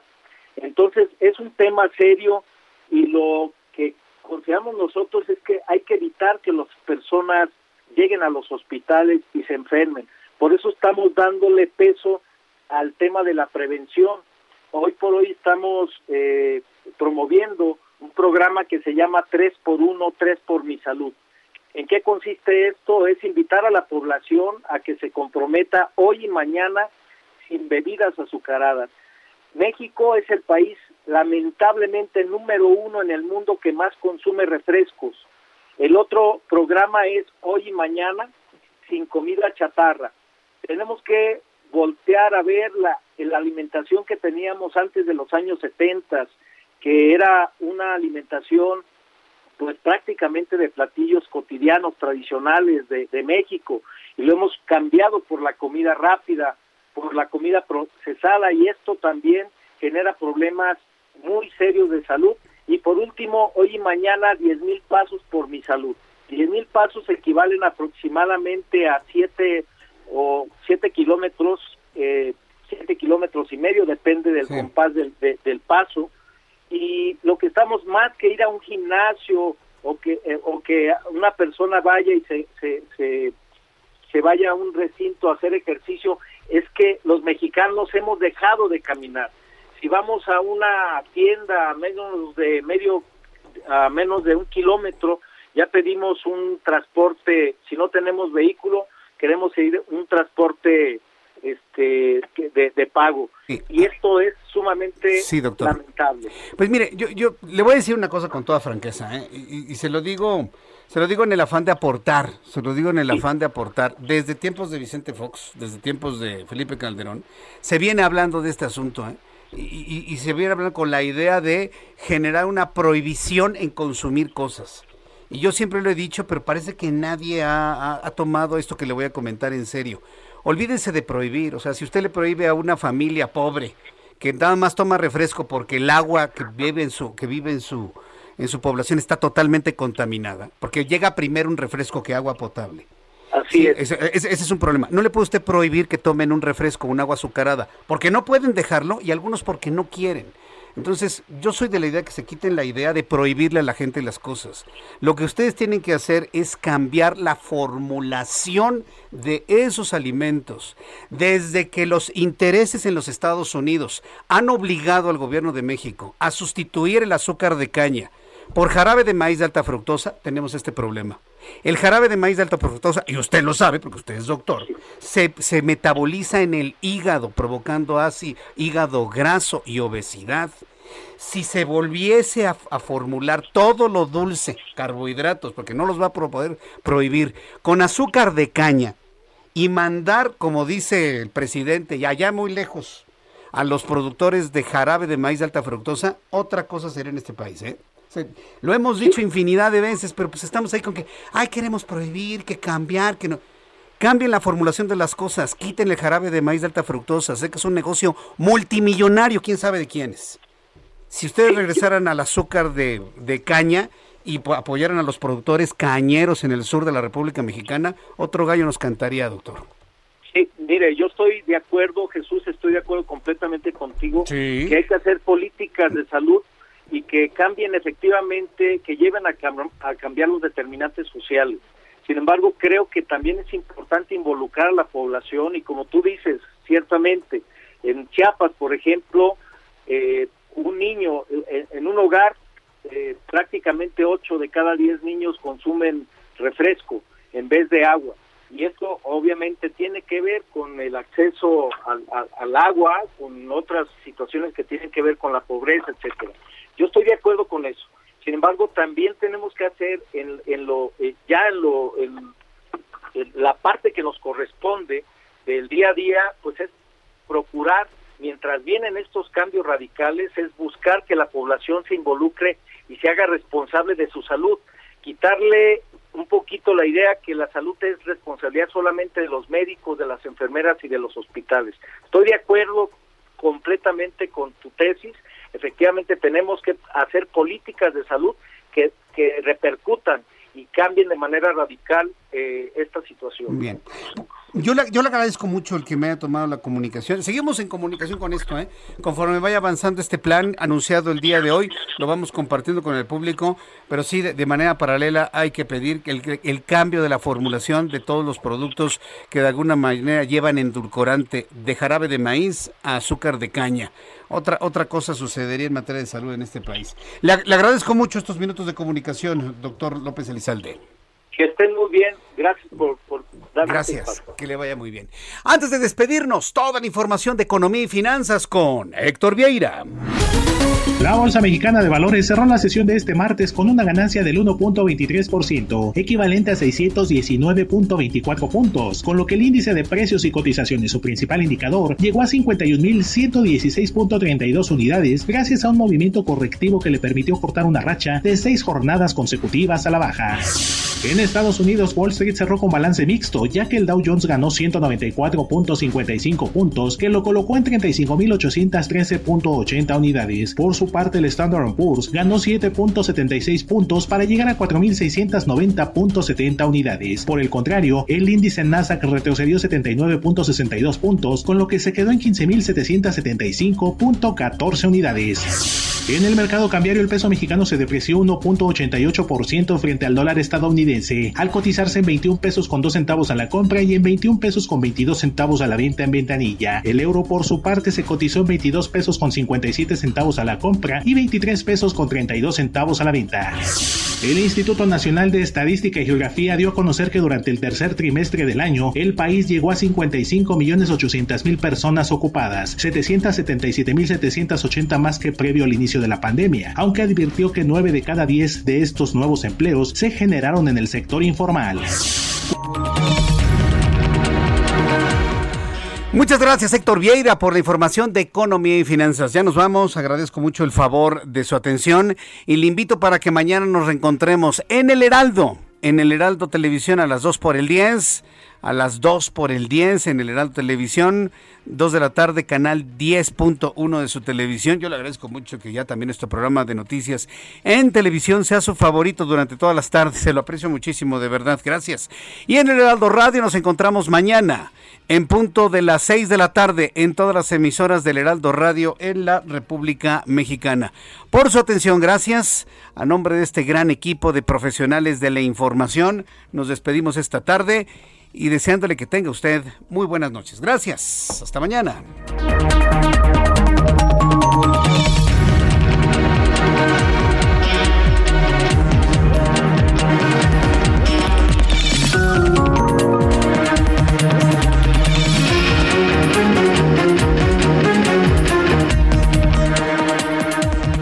Esto fue Las Noticias de la Tarde con Jesús Martín Mendoza.